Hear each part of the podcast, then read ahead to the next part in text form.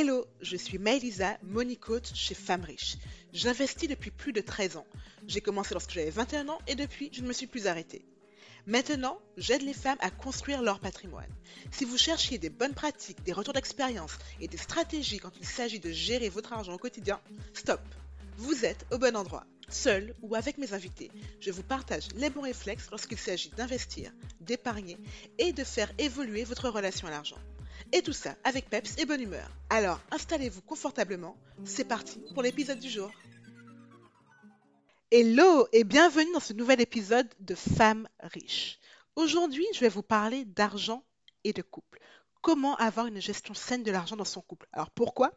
Parce qu'aujourd'hui, un Français sur deux est en couple et pourtant, l'argent est encore la seconde cause de séparation. 64% des couples se disent incompatibles financièrement et un couple sur trois avoue avoir déjà été financièrement infidèle. Donc clairement, l'argent dans le couple est un sujet à prendre au sérieux parce qu'il nous impacte au quotidien. Et ça méritait donc bien un épisode. Pour la petite histoire, j'ai été dans une relation qui a duré assez longtemps, quasiment 10 ans. Et d'un point de vue financier, elle était totalement dysfonctionnelle. Pendant très longtemps, par exemple, je ne savais pas combien la personne avec qui j'étais en couple gagnait exactement, ou même comment exactement elle gagnait son argent. À chaque fois que j'essayais d'aborder le sujet, que je posais des questions, elle, tournait autour du pot, elle fuyait, fin de la discussion. Bref, je n'avais droit qu'à des réponses vagues et incomplètes. Donc pendant 30 ans, je me suis dit, bon, bah, c'est pas, c'est pas grave, tant que l'argent rentre, ça ira. Sauf qu'au bout d'un moment, ça commençait à devenir problématique quand même. Ensuite, il faisait souvent des achats importants et sans m'en parler. Quand je dis achat important, je ne parle pas d'acheter une PlayStation ou sans, rien, dire, non. Je parle par exemple d'acheter une voiture. Par exemple, du jour au lendemain, je me suis retrouvée dans mon garage avec une voiture. Euh, évidemment, il avait acheté son argent. Alors, il avait acheté cette voiture avec son argent personnel, encore heureux, mais on avait des projets d'investissement en commun et cet achat mettait en danger les projets qu'on avait euh, élaborés ensemble. Et le dernier point qui a fini de, m'achever personnellement, c'est que j'avais seule la charge financière du foyer. Donc quand je parle de la charge financière, c'est-à-dire que j'étais la garante de la bonne santé financière du couple et du bon fonctionnement financier du couple. Par exemple, lorsqu'il fallait déclarer les impôts, c'était pour ma part. Lorsqu'il fallait discuter avec la banque pour obtenir un prêt, un financement, etc., c'était également Bibi qui s'en occupait. Donc, si je reprends, pas de transparence financière, des achats cachés, je portais seule la charge financière du couple. Bref, il y avait plein de choses qui n'allaient pas du tout d'un point de vue fonctionnement financier. Et je vous partage ça parce que je suis à peu près sûre de ne pas être la seule femme, de ne pas avoir été la seule femme dans ce cas-là. Il faut bien se dire aujourd'hui que dans les couples, notamment les couples hétérosexuels, les femmes portent majoritairement la charge financière du couple et c'est d'autant plus vrai dans les foyers modestes. Les femmes sont encore largement pénalisées par la manière dont le budget est géré dans le couple parce que le budget va favoriser la personne qui gagne le plus dans le couple, cette personne étant l'homme dans, dans les trois quarts des cas. Et de même, d'un point de vue fiscal, les femmes sont plus souvent pénalisées que les hommes. Bref, en tant que femme, aujourd'hui, on s'enferme encore très souvent dans des couples qui nous appauvrissent, sans même s'en rendre compte la plupart du temps. Et soit parce qu'on ne s'en rend pas compte, soit parce qu'on n'ose pas aborder le sujet, on reste dans cette, dans cette spirale infernale. Donc l'objectif de cet épisode du jour, c'est de voir avec vous, de partager avec vous mon retour d'expérience, mais également mon expertise de par mes lectures, de par mes discussions avec des professionnels sur comment établir une gestion saine et pérenne de l'argent dans son couple. Let's go Alors, pour commencer ce sujet, je vais vous parler de la base de la base à mon sens, c'est l'honnêteté par rapport à vos finances. Et oui, l'une des choses les plus importantes que vous puissiez faire lorsqu'il s'agit de parler et de gérer sainement votre argent dans, votre couple, c'est d'être totalement honnête sur deux choses. Votre gestion de l'argent à titre personnel et votre situation financière. Quand je dis gestion de l'argent, ça va être comment est-ce que au quotidien vous gérez l'argent? Comment est-ce que vous gérez votre budget? Est-ce que vous êtes plutôt du style à, avoir des dépenses émotionnelles? Est-ce que vous favorisez l'épargne? Est-ce que euh, vous avez plutôt peur du manque Etc. Et quand je parle de votre situation financière, c'est à l'instant T. Est-ce que vous êtes plutôt quelqu'un qui a tendance à être dans le, dans le rouge, donc à découvert? Est-ce que vous êtes plutôt euh, quelqu'un qui est endetté? Est-ce que vous êtes plutôt quelqu'un qui va accumuler, donc qui a, accumulé énormément d'épargne? Ou par exemple, est-ce que vous avez des projets immobiliers? Est-ce que vous avez des projets d'investissement en cours? Etc. Bref, faites un peu une cartographie à la fois de qui vous êtes par rapport à l'argent, en toute honnêteté, bien évidemment. Donc, il faut penser à un environnement sain, donc avoir posé les bases, une discussion saine, euh, bienveillante, etc. Donc, établir cette cartographie de qui vous êtes par rapport à l'argent et de comment est-ce que vous gérez votre argent et à quoi ressemble finalement une photographie de vos comptes épargne, de vos comptes bancaires à l'instant T, sans forcément rentrer dans le détail au centime près de ce que vous avez dedans. Alors pourquoi tout ça c'est important? C'est important parce que comme je vous l'ai dit au départ, 64% des couples se déclarent ne pas être compatibles financièrement. Est-ce que c'est grave? Ça peut l'être. Est-ce que c'est irrémédiable? Absolument pas. En fait, être incompatible signifie que l'on n'a pas les mêmes valeurs. Mais c'est quelque chose qui se travaille. C'est-à-dire que par la discussion, vous pouvez, un, exprimer vos valeurs, deux, comprendre les valeurs de l'autre, et trois, voir comment aligner vos différentes valeurs et construire sur le long terme une compatibilité financière. Par exemple, vous êtes dans un couple où il y a une personne qui va être euh, extrêmement dépensière, c'est-à-dire qu'elle va avoir des dépenses émotionnelles, par exemple. Elle va avoir tendance à à, entre guillemets, acheter son bonheur par énormément de matériel, alors que l'autre personne va être plutôt sur une, euh, une personnalité dans la peur du manque, qui va vouloir accumuler son épargne sans forcément y toucher, qui va plutôt être restrictif sur le budget. Là, a priori, il n'y a pas de compatibilité euh, financière, qu'on voit deux profils comme ça. Mais il n'y a rien d'irrémédiable. C'est-à-dire qu'à partir du moment où vous comprenez comment l'autre fonctionne, vous pouvez par exemple réussir à construire un budget commun euh, que ce soit sur les loisirs, les dépenses, enfin les dépenses de nourriture, etc., pour que les deux puissent s'y retrouver. Là, je vous donne mon exemple personnel. Je suis actuellement en couple, euh, donc moi, je suis quelqu'un qui aime, par exemple, me faire plaisir. J'ai un budget loisir personnel qui est assez important, loisir bien-être personnel qui est assez important, là où mon partenaire actuel va plutôt favoriser l'épargne. Ce qui veut dire que quand on a construit le budget de couple, euh, on a fait en sorte d'avoir un budget loisir qui lui permettait de conserver sa capacité d'épargne pour lui continuer à être euh, financièrement serein, mais un budget qui ne soit pas trop restrictif non plus pour pouvoir moi me permettre de continuer à m'amuser et de ne pas me sentir frustrée. Donc voilà, donc à partir du moment où on discute, il y a moyen de trouver finalement ce terrain d'entente, cette, euh, ce, ce, juste milieu qui permet aux deux de finalement s'aligner, de créer la compatibilité financière. Dans tous les cas, c'est important de discuter parce que sans discussion, par exemple, on aurait pu soit mettre un budget beaucoup trop bas pour les loisirs, où moi je me serais senti totalement frustrée, et au contraire, si le budget loisir avait été trop, trop élevé, pareil, lui, il aurait pu rentrer dans une spirale de frustration parce que sa sécurité financière, ou son besoin de sécurité financière en tout cas, n'aurait pas été satisfait. Voilà, vous avez le premier point, soyez honnête à propos de vos finances. Qui vous êtes par rapport à l'argent, ce que l'argent représente pour vous, et quelle est votre situation financière aujourd'hui. Ensuite, deuxième point essentiel. Définissez des objectifs financiers partagés. Alors, un objectif financier, ça peut être n'importe quoi. Ça peut être construire euh, une petite épargne pour partir en vacances, ça peut être euh, créer un acompte pour acheter une maison, créer un acompte également pour pouvoir faire un investissement financier, rembourser une dette en commun, euh, mais également planifier votre retraite ensemble. Voilà, il y a plein de projets, il y a plein d'objectifs financiers différents que vous pouvez vouloir financer ensemble. Le fait de définir des objectifs financiers partagés, communs, est extrêmement important parce qu'il vous permet déjà de comprendre quelles sont vos priorités financières et de les aligner. À partir du moment où vous avez ces priorités financières qui sont communes, alignées, vous serez plus enclin à être également aligné sur les efforts à mettre en place pour pouvoir atteindre ces objectifs. Par exemple, si vous vous dites, moi, euh, nous, pardon, la priorité actuellement est de construire un, apport pour acheter notre résidence principale, vous serez OK tous les deux pour, par exemple, réduire sur le, sur le budget loisir, s'il faut augmenter euh, la capacité d'épargne pour un apport. Alors que tant que vous n'aurez pas cette discussion sur c'est quoi nos priorités, même si c'est partir en vacances ou, euh, ou acheter une voiture, qu'importe. Tant que vous n'êtes pas aligné sur vos priorités, ce sera compliqué de justifier auprès de l'autre, bah, tiens, là, ce budget loisir, j'aimerais le descendre, ou le budget nourriture, on le descend, etc.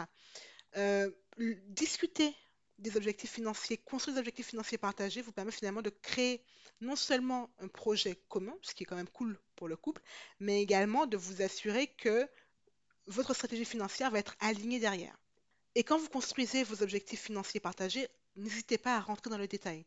Par exemple, si votre objectif est de financer votre retraite commune, C'est pas juste, tiens, on va faire un compte commun pour pouvoir euh, mettre de l'argent pour la retraite. Non.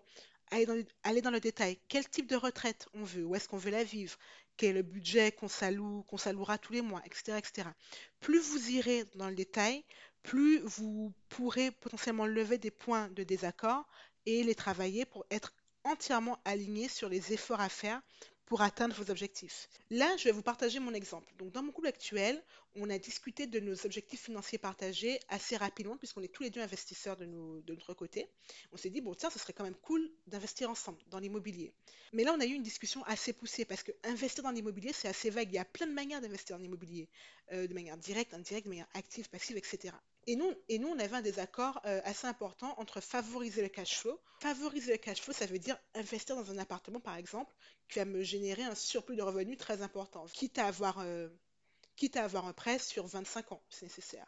Alors que quand on favorise les patrimoines, on va plutôt réduire la durée du prêt, quitte à avoir moins de cash flow. Donc ça, par exemple, c'est des discussions qu'on a eues et dans lesquelles on est rentré en détail pour être sûr que, OK, on veut investir ensemble, mais concrètement, quel type d'investi- d'investissement nous convient, euh, comment est-ce qu'on veut y aller, quel est le type d'apport qu'on veut apporter, est-ce qu'on veut le faire en SCI ou en direct, etc. Donc, prenez le temps de définir des objectifs financiers partagés, mais également prenez le temps de rentrer dans le détail de ces objectifs pour comprendre exactement à quel point vous êtes aligné pour atteindre ces objectifs. Le troisième point extrêmement important lorsque vous cherchez à avoir une gestion saine de l'argent dans votre couple, c'est la création d'un budget commun. Je suis contre les couples qui appauvrissent. Et la meilleure manière de s'enfermer encore une fois dans un couple qui vous appauvrit, c'est de ne pas être au clair sur la manière dont vous gérez votre budget. Donc on va voir deux grands cas de figure.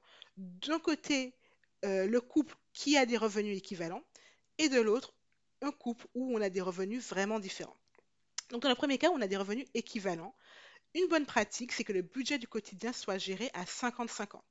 Donc c'est à vous de voir par rapport à ce qu'on a vu précédemment, par rapport à vos envies, vos priorités, vos objectifs communs ou même votre relation à l'argent, quelles sont les priorités pour votre budget, les limites que vous imposez, et ça, vous le décidez de manière commune. Et votre budget, ça c'est extrêmement important, doit systématiquement prendre en compte le fait que vous deviez épargner. Même si vous êtes en couple, continuez à épargner de manière C'est toujours une excellente chose pour votre sécurité financière, pour votre propre protection, d'avoir une épargne qui vous est propre et qui est uniquement à votre nom. Et ensuite, si vous le souhaitez, vous pouvez également épargner en couple. Donc ça, c'est pour les couples qui gagnent à peu près le même salaire, qui ont à peu près les mêmes revenus. Ensuite, il y a le cas des couples qui ont des revenus différents. Donc c'est quand même 75% des cas où il y a une différence de revenus dans un couple et la majorité du temps euh, au profit de l'homme. Donc dans ce type de couple, idéalement, vous gérez votre budget de manière proportionnelle. C'est-à-dire que chacun met au pot du budget en fonction de ses revenus. Par exemple, vous êtes dans un couple où vous gagnez 30% et l'autre 70%, ben la répartition du budget se fera pareil. 30% pour vous, 70% pour lui ou elle. Alors ici, je mettrai deux warnings. Le premier, c'est que dans un couple où il y a une différence de revenus, la personne qui gagne le moins est la personne qui doit avoir la priorité pour fixer les budgets. Encore une fois, le couple ne doit pas appauvrir. Donc, même si on est dans une approche proportionnelle du budget, il ne faut pas que la part que la personne qui gagne le moins doit payer soit trop importante par rapport à, ses revenus. Le deuxième warning important, c'est que même quand on est dans une répartition proportionnelle de- des dépenses dans le couple, il faut garder sa capacité d'épargne euh, la plus intacte possible. Un exemple, vous êtes dans un couple, vous gagnez un tiers des revenus du foyer et l'autre personne les deux tiers. Vous pouvez très bien dire, ben moi je peux au maximum mettre 100 euros dans le budget euh, alimentation.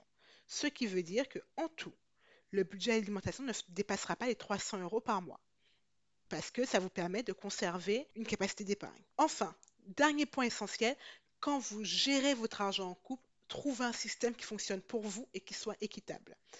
Donc, quand il s'agit de gérer son argent ensemble, on se, pose souvent la question de oui, mais attends, je prends un compte commun ou plutôt un, un compte joint ou alors on garde des comptes séparés. Il n'y a pas de solution unique. Certains couples préfèrent garder leurs finances séparées, tandis que d'autres choisissent de combiner complètement leurs finances il y a des avantages et des inconvénients dans les deux approches. Il y a également des risques à prendre en compte. Ce qui est important est de trouver un système qui fonctionne pour vous en tant que couple. Je vais vous parler un petit peu des avantages et inconvénients à avoir soit des comptes communs, soit des comptes joints, soit des comptes séparés. Alors, Si vous voulez totalement combiner vos finances, vous avez la version bancaire classique qui est le compte joint. Je ne suis pas particulièrement fan de cette version, euh, même s'il est encore beaucoup employé, puisque un tiers des couples en France n'ont qu'un seul compte joint. Mais il faut savoir que dans le compte joint, euh, vous êtes financièrement liés. C'est-à-dire que si l'un des deux, par exemple, a un interdit bancaire, vous serez également impacté parce que vous avez un compte joint que vous êtes financièrement associé à lui. Si l'un des deux décède, tant que toutes les formalités ne sont pas réglées au niveau de la banque, le, conjoint survivant n'a pas accès au compte. Donc il y a quand même des contraintes à n'avoir qu'un conjoint qu'il faut garder en tête. Ensuite, vous pouvez choisir d'avoir une approche partiellement combinée de vos finances. Et donc là, il y a énormément de variations. Vous pouvez euh, avoir, par exemple, un compte commun. Alors, je dis bien un compte commun et pas un compte joint. Il y a une différence légale. Le compte joint vous lie financièrement. Le compte commun, ça veut juste dire que l'un des deux a un compte auquel l'autre peut avoir accès. Donc, vous pouvez combiner vos dépenses sur un compte commun. Également, combiner vos épargnes à court terme ou vos enveloppes de projet. Dans mon cas, avec mon conjoint actuel, nous, on a combiné nos dépenses communes euh, en utilisant Revolut, par exemple, tous les mois, on, fait un virement sur un compte Revolut et on utilise ce compte Revolut pour pouvoir financer nos dépenses alimentaires, mais également nos loisirs communs.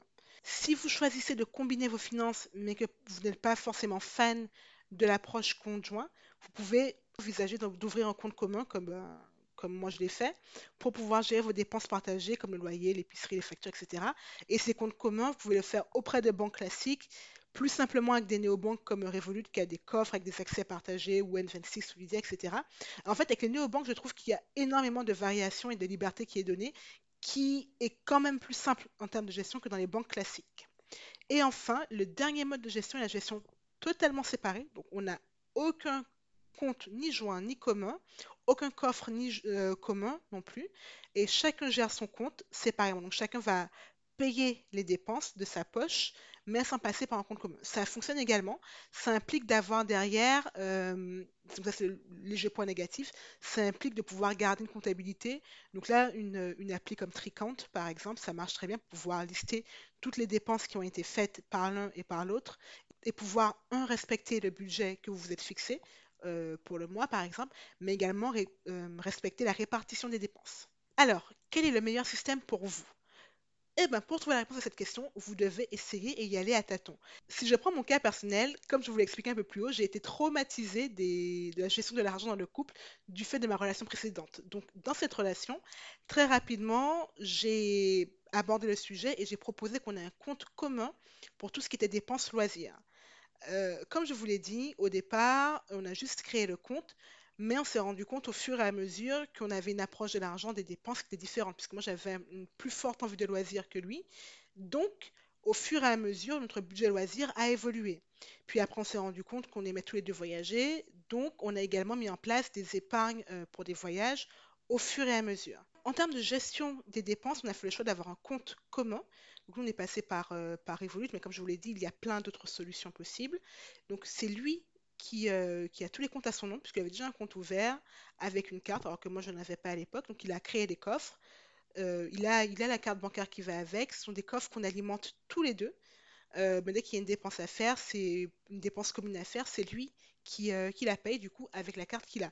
Donc ça, c'est un système qui marche pour nous. Potentiellement, vous allez dire non, mais qu'il n'y a qu'un seul qui a une carte, c'est hors de question, etc. Ça, ça peut ne pas marcher pour vous également. Donc là encore, c'est à vous de voir comment, avec quel type de système vous êtes à l'aise et comment est-ce que vous voulez fonctionner. Tant que vous en discutez, c'est l'essentiel. Tout ce travail finalement de tâtonnement, d'aller-retour, de, de, fignolage du système qui marche bien pour vous, en prenant le temps de faire ça, vous vous assurez de construire une relation qui repose sur une base financière solide parce que vous aurez été en mesure de discuter de sujets d'argent, vous aurez été en mesure potentiellement de régler des conflits liés à l'argent. Et plus tôt vous, euh, vous abordez ce sujet en étant en couple, plus c'est simple finalement de résoudre les conflits. Parce que tant qu'on tant qu'on cache le sujet, tant qu'on l'évite, ben en fait c'est de la poussière qui s'accumule sur le tapis et ça grossit, ça fait une jolie bosse jusqu'à ce qu'on trébuche euh, violemment dessus. Donc N'hésitez pas à balayer la poussière régulièrement, n'hésitez pas à aborder le sujet régulièrement, même si au départ, ce n'est pas forcément quelque chose de, d'humainement évident, ce n'est pas quelque chose qui émotionnellement également est évident, mais le, fait d'avoir cette discussion dédiabolise énormément le sujet de l'argent dans le couple et surtout les discussions sont constructives. Voilà, on arrive quasiment à la fin de l'épisode, donc s'il y a quelque chose que j'aimerais que vous reteniez, c'est que parler d'argent dans une relation n'est absolument pas intuitif.